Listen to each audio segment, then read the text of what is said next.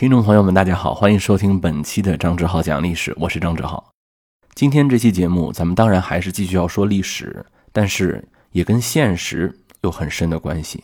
有的时候我就想啊，千百年之后，后人们会怎么看待我们今天的这个世界、这个阶段？怎么定义我们这个时代的时代特征？有时候我也会想，离我们很远的故事，我们听起来津津有味，甚至索引考据，但是。过去没有多长时间的历史，我们却遗忘的比谁都快。尤其是我们离我们很近的故事，仿佛我们的记忆在这个地方都发生了错乱。所以今天这一集的内容，我们不会把它追溯到太远，但是它也依然成为了一段历史。今天我们有一个主题，就是东北，这是一块很神奇的区域。我虽然不是东北三省的人。但是我相信，中国大地上每一个人身上多多少少都会受到东北文化的影响，或者说你会看到这个文化的传播。做这期节目的其实是呃于月仙老师的离世。得知这个消息的时候呢，我正在。山东卫视青岛录节目，当时呢正好很多电视台的工作人员接收到了这个消息，呃，很多人是跟于月仙老师有过合作的，可能是，所以很震惊啊，觉得很遗憾。当时我就想到了啊，我已经很多年没有看过乡村爱情了，啊，真的是因为乡村爱情，我还是看过很多部的啊，起码一二三四部可能都看过，但是后面呢可能就没有再看下去了。为什么这么喜欢看这部电视剧呢？而且说实在的啊，这部电视剧并不是说他拍的多么的经典啊，内容多么的深刻啊，或者说甚至还有人攻击说这部电影它啊这部电视剧它有些太过于把中国的农村给怎么说想象的不是那么真实吧，等等等等。但是我还是很喜欢看。当时我就想，我是什么吸引了我呢？我突然发现是这部电视剧在当时的很多电视剧里头。他是特别喜欢拍吃饭这个场景的。我经常看到这个电视剧，一天像流水账一样演这些人物吃午饭、吃晚饭、睡觉、躺在被窝里啊，各种各样的情景。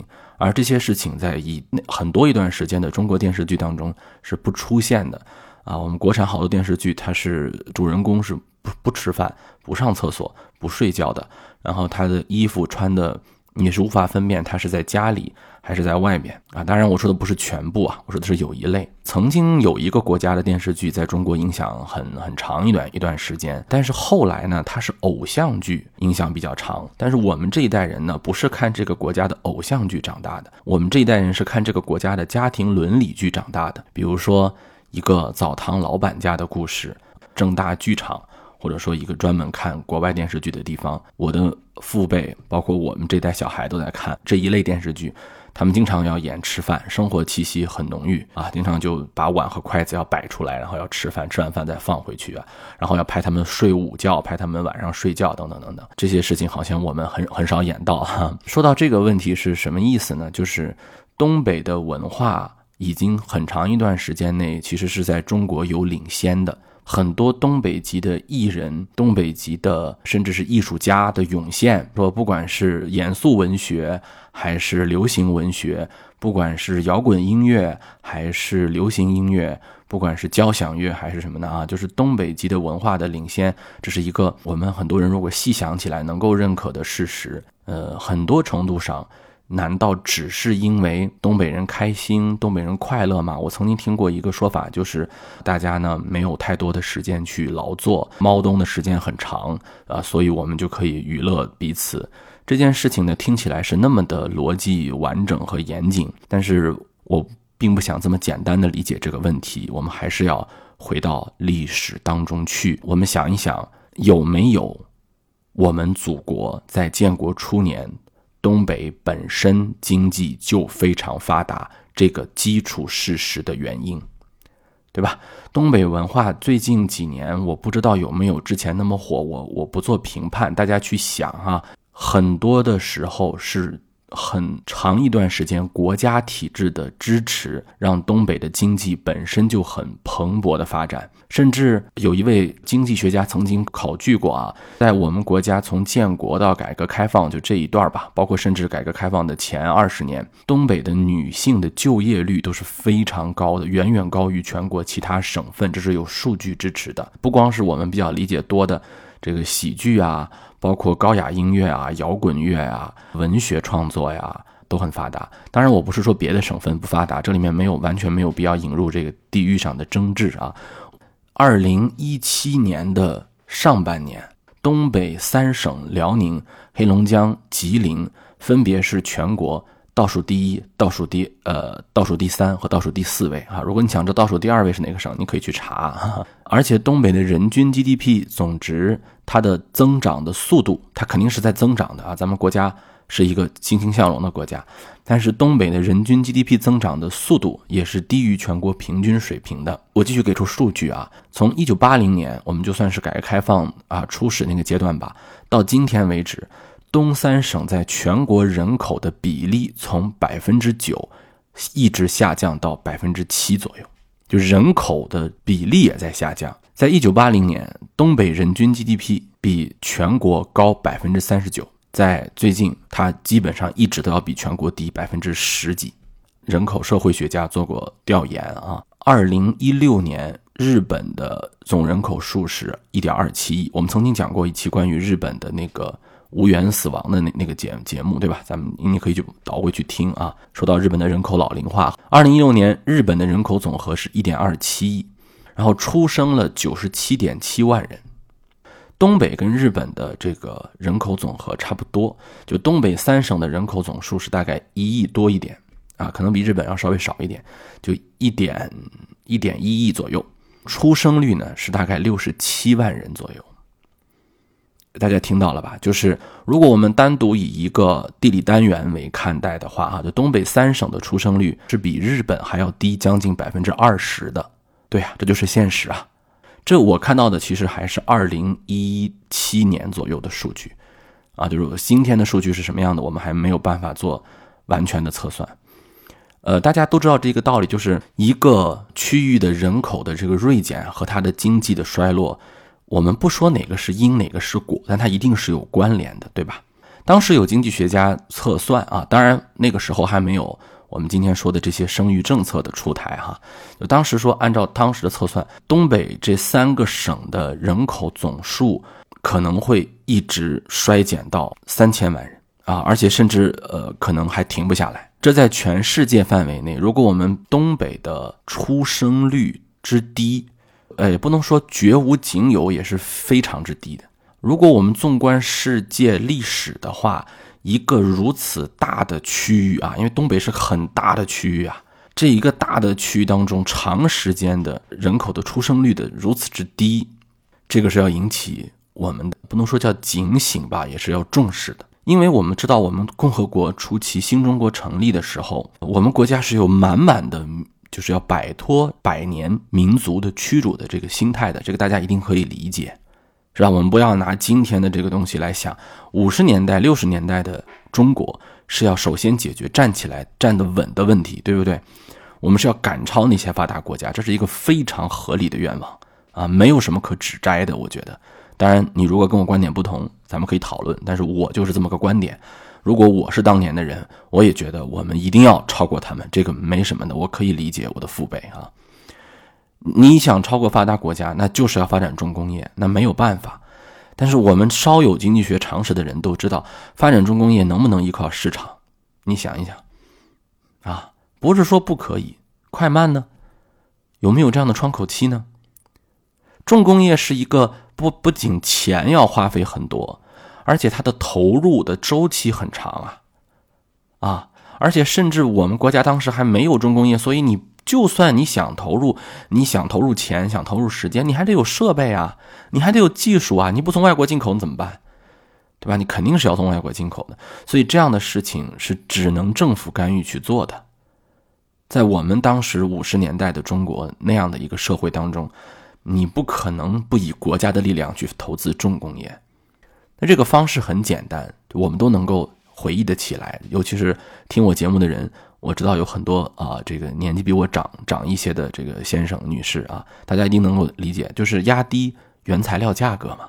这个压低原材料价格，不光是那些用料的价格，包括整个工厂的运营成本都要压低，包括工人工资都要压低，这样国家强行压低，这样才能办得了企业，我们才能有优势。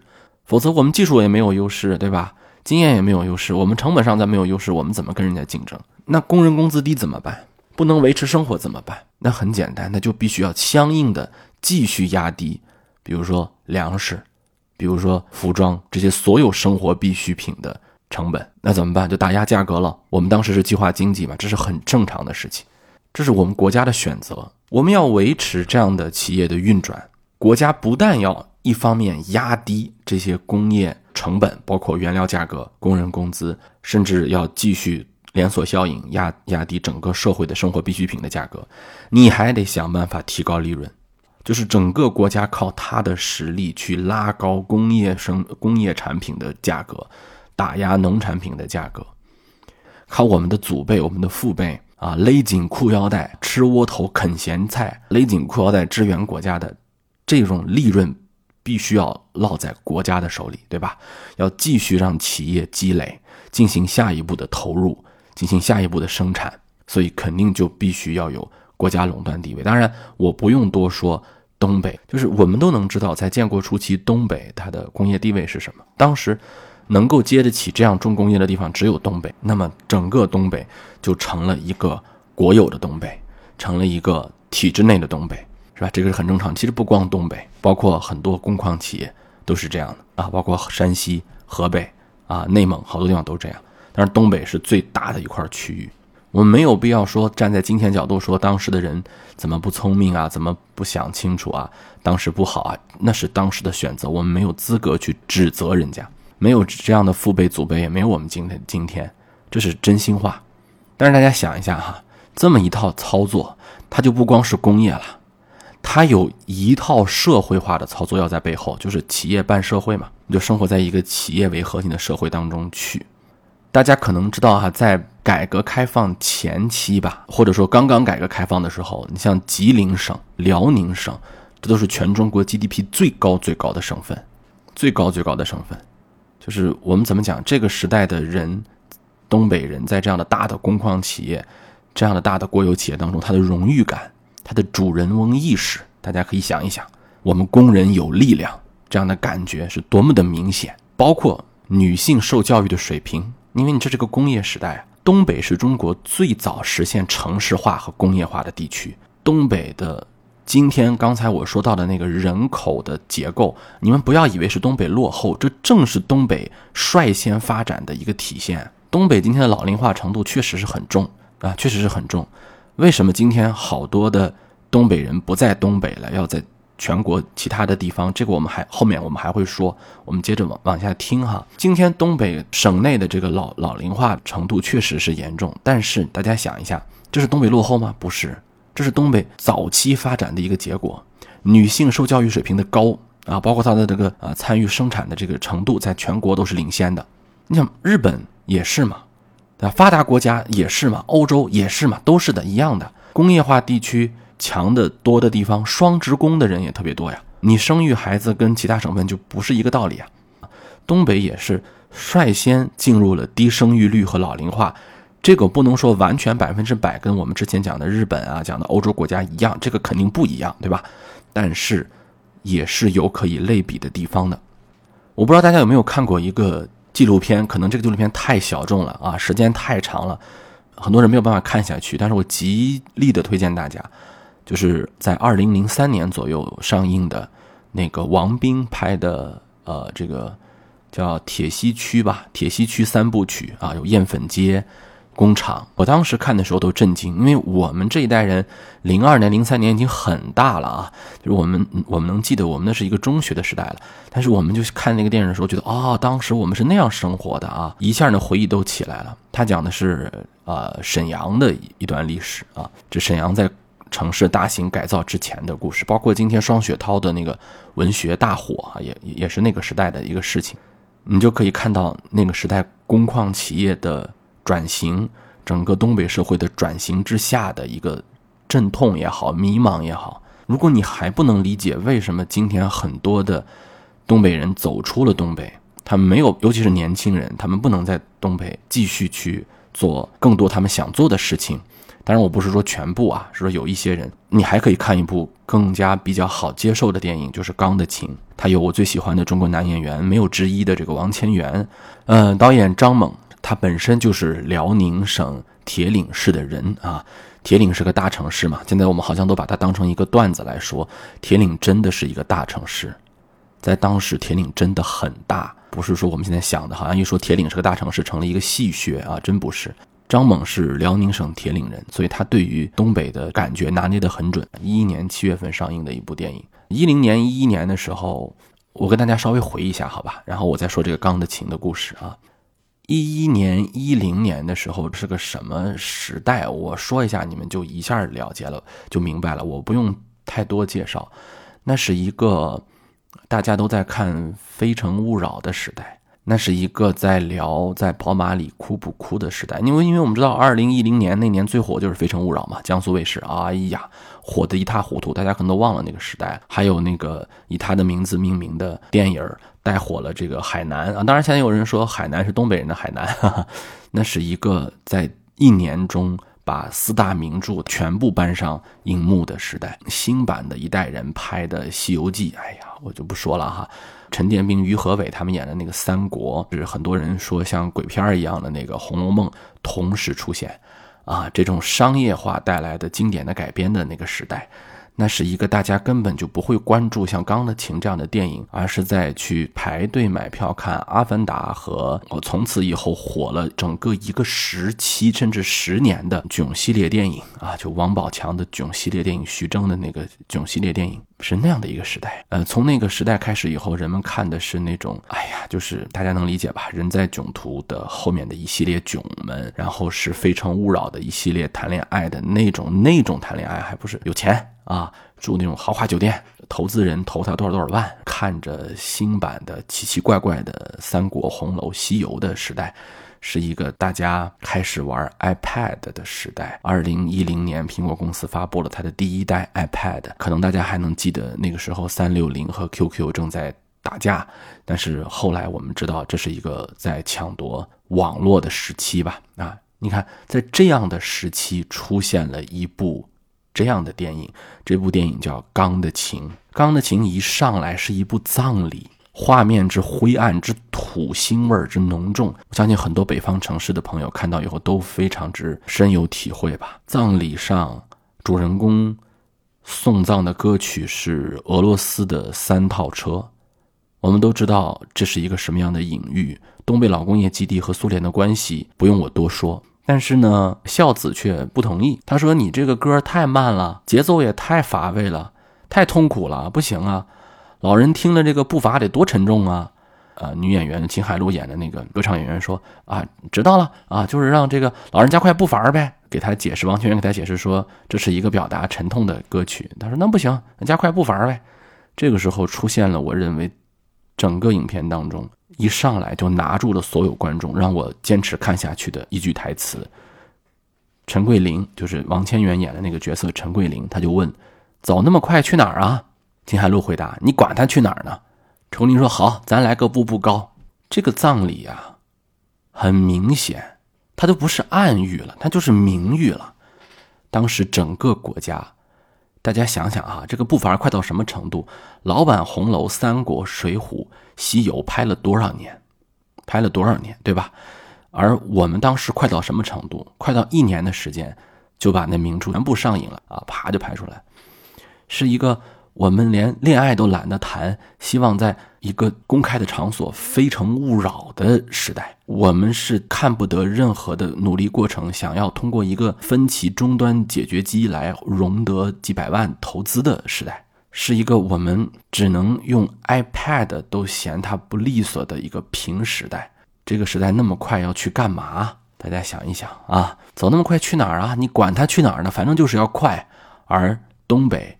主人公陈桂林为代表的老工业的东北的工人们，他们必然会拉着三套车被人落下。三套车太慢了，其实整个钢的琴就是一个快和慢之间的一个碰撞，对吧？但是这部片子好就好在它没有展现出像我今天节目这种奇奇哀哀的调子啊，因为我的父亲也是一位天天讲这个学好数理化、走遍天下都不怕的那个时代成长起来的人，然后进入到国营大型企业啊，然后再出来创业的这么一个人。我我曾经也接触过那个厂院文化，所以那那是我的一个回忆。这个片子很幽默。要来个步步高啊，就这个步伐它就不不沉重了嘛。整部片子讲的是有一个麦格芬嘛，就是要造一个钢的琴，不是钢琴啊，是钢琴是木头做的，但是它叫钢琴啊，不是因为它的外面是木头，是因为它里面有一个钢板。现在呢，它是要整做整个做一个钢结构的一个琴。这件事情我们看起来好像不能理解，但是我们这代人很能理解。当年八十年代的时候。挑女婿都是要挑手巧的，娶媳妇儿都是要挑手巧的。今天我问大家，七夕节的时候都已经没有人乞巧了，对吗？就是今天我们好像喜欢看那种一个人在呃视频里面给大家做一个什么手工啊，能看好长时间啊，觉得它是一种疗愈，把它当成是一个景观来看。为什么？因为我们做不到啊。如果我们天天能做得到，我们愿意看他吗？大家想想是不是这个道理？你愿意看一个人在那儿干你每天干的事情吗？因为你知道你永远不会去那么做，你永远不会去磨一把刀，你永远不会去做一个什么什么东西。但是视频里的人就会会做，你你才去看它，成了一种奇观了。我不用在视频里头看，我看我爸爸就行了，我用不着去找视频看那个事儿，我看我爸爸修东西就行。我小时候觉得我爸爸可以修一切的东西。因为他在工厂里工作过，他是个工程师。以前很多人都是在工厂里生活，有车工、有钳工、有车床。我记得我一开始创业的时候想拍电影，那个时候真的有点儿对吧？大家都能理解，一个文艺青年那会儿的和二逼青年之间的这个界限并不是很明显啊。我爸爸就给我在他们的那个厂子里头车出了一个滑轨的一个东西。嗯，我们都知道买的那个是就是冲压的那个塑料的东西。我爸爸给我用了很多的工时，呃，找工厂里的工人给我做了一个钢结构的极其之精准钢结构啊。当然那个成本太高，不会有人卖的。但是他是给我做的。那个时候的人都是这样的，我们可以用自己的手创造一切事情，衣服都是我们的手自己打出来的。我我小时候，我想穿衣服，我的妈妈就会给我做呀。打毛衣，我们看了动画片动画片里面有一个，我们当时看日本动画片有个叫笨笨。是一个会说话的汽车，我的妈妈呢就给我在那个背带裤上中间这个地方织一个笨笨的那个汽车的样子。我们看舒克贝塔，我的妈妈就会给我织一个舒克贝塔出来。我想玩了，我就我妈妈就给我缝一个沙包。我们就这么解决问题啊，就是用手啊。所以很多人觉得这个片很诡异，为什么要造一个琴？我们什么都要造。搬了新家，我的爸爸和我的姨父啊这些啊这个很多的亲戚朋友，男的。就会来打一套组合家具，我们叫打家具，是吧？打床、打柜子。我的舅舅就会自己制作音箱，做做音箱放出来的歌很好听，用磁铁啊，用什么线圈做那种音箱，什么都能做，什么都能做。我想玩什么，我爸爸就会给我做一个什么。我想玩一个枪，他就可以用木头、用铁丝、用铁线、用硬币弄出一枪，就是做这个事情。就简直对于我们这代来说太正常了。我们很少会只想我们去买一个，很少。所以影片当中说，只不过这个东西把它夸张了嘛，说我做一个钢琴，那也没什么。我们很，我看这个呃电影的时候就觉得很熨帖啊，就是啊我要给我的女儿做一个钢琴。这个嗯，这个是老一辈啊，我们说做这个从呃工厂出来的人很很自然的想法，很自然的想法。王小波在他的呃小说当中，我记得是在《域外杂谈农场》里头，他是有这么一段描写。他说自己用的机器如果坏了，送给别人去修，那简直就是耻辱的啊！不是说钱被别人赚走了，这个不是，是承认了自己的无能。你看今天就是啊，坏了坏了扔，再买一个，那不是，我们都要自己做。工人阶级没有解决不了的问题。王小波说，我们到一位吊车司机家去做客。他引以为豪的不是他那台价值三十万美元的吊车，而是他修理东西的工具啊！那些工具都是一套一套的。我们家就是，我爸爸有一整套修理的东西，我小时候就拿出来玩把一个一个拿出来，再一个一个放进去。啊，那个东西真的是好几套，各种镊子、各种夹子、各种的尺子，琳琅满目。会开机器不算本领，本领是会修。那个时代学开车，第一年都摸不到方向盘，只能擦车、修车、给车做保养。有一天突然师傅说：“你上去开两下吧。”都特别开心。那是我们父辈的那个时代。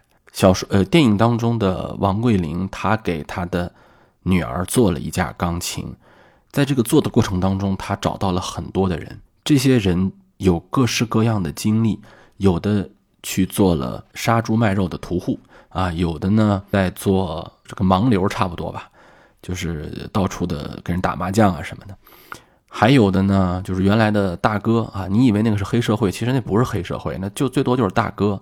讲道义的大哥。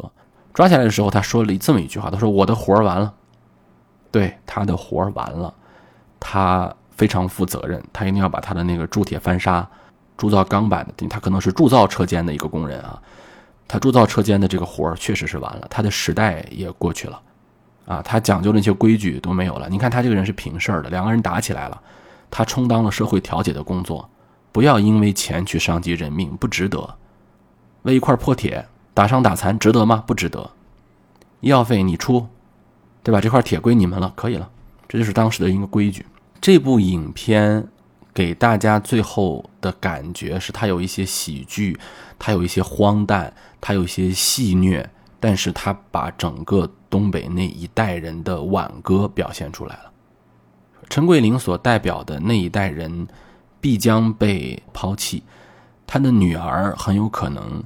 也会跟着他的前妻以及那个卖假药的走了，但是这份感情和这份激情是值得我们去回忆和铭记的。最后，我就想说，如果你不理解为什么现在很多东北的年轻人，呃，或者说有一段时间吧，东北的年轻人不是大量的在东北创业就业，而是在全国各地建立起了他们的事业、家庭和幸福生活的话，你看看王斌的铁西区。你看看钢的琴，你多少会能理解一些。当然，我还是那句话啊，这不是东北的问题，这是全国的问题，这不是一个地方的问题，是一个时代的问题。但是让我们欣喜的是，我们看到了近几年东三省的一个实力，因为毕竟这块地方真的是一块宝地呀。东北亚整个一体化的进程在推进，当然虽然说很艰难。但是也在推进。二零一九年，东北三省的 GDP 是相当于俄罗斯整个国家 GDP 的一半的。如果我们以全球 GDP 来排名的话，中国东北也是排到前二十位的，跟那些欧洲超级发达的荷兰呀什么呀是基本是一致的。而且东北今天还给全国做出了很大的贡献。咱们不要忘了，今天我们吃的很多粮食当中，大部分都是来自东北的。黑龙江省的粮食产量和乌克兰整个一个国家的粮食产量是一样的。大家都知道乌克兰的外号是啥，我不用说吧？那是欧洲粮仓啊，是全世界第三大粮食出口国呀。但是我们黑龙江省一个省的粮食产量就跟它是一样的，所以每次想到这块土地的时候呢，我都是饱含热情啊。呃，每次我去东北去出差、去工作的时候，我去过东北三个省的很多城市。都能感受到那个地方那种古道热肠和《钢的琴》里面的那些人的啊一个感觉。最后让我想到了一首歌，就是在一九九七年，一位来自东北沈阳的年轻的歌手，他后来在东北的也算是跟《乡村爱情》差不多的一个电视剧，好像是叫《马大帅》吧，好像是，好像里面也出演过，好像是。嗯，他作为沈阳人的重要的女歌手代表吧。他唱出了那首全国人民都听过的民谣：“一九九七，快些到吧，我就可以去香港了。”一九九七后来到了香港，可能它只是代表一个文化符号吧，一个更新鲜的时代和时期。我们在听到这首歌的时候，真是觉得五味杂陈。我们希望大家不要忘记离我们比较近的这一段历史。啊，尤其是正在被时代遗忘的这一群人，每当我们回顾这一群人的时候，我们可能想到的不光是东北，是整个中国一代为国家、为祖国付出了青春，但是他们却无法跟上如此之快的时代的三套车上的人。好，我们今天这一期节目想到哪里说到哪里，我们下一期再见。